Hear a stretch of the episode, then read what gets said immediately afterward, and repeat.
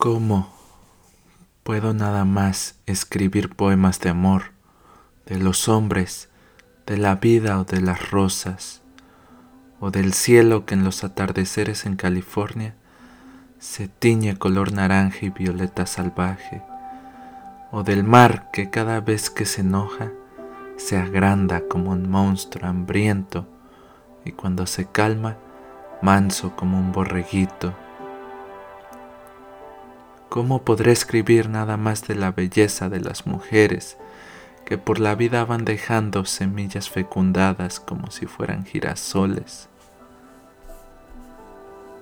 ¿Cómo podré ignorar esta problemática cuando en su paso por mi país a los migrantes los secuestran, los matan nada más por respirar, por tratar de soñar? Tienen que recorrer un camino atroz la Odisea es un cuento de hadas comparado con lo que ellos pasan. Que alguien me diga cómo me debo de comportar ante esta situación. ¿Me hago como el que no me importa o como el que la Virgen me habla?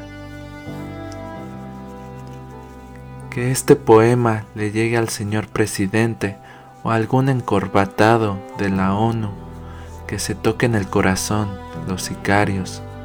Hermanos, ¿qué culpa tienen los migrantes? Se les violenta, se les amedrenta contra su vida por tratar de encontrar un mejor futuro. Hermanos, ponerse en sus zapatos, escuchen, escuchen. Aunque no nos veamos, la luz de la tarde nos une, mientras en el horizonte el sol poco a poco en el mar se hunde.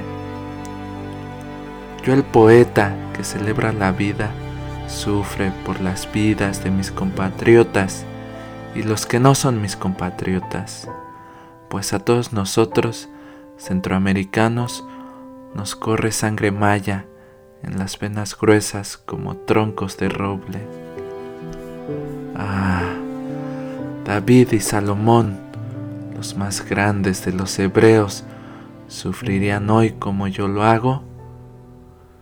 Yo me lamento no poder hacer nada, pero solo escribirles unas cuantas letras de aliento que se las lleve el aire como hojas de eucalipto en otoño.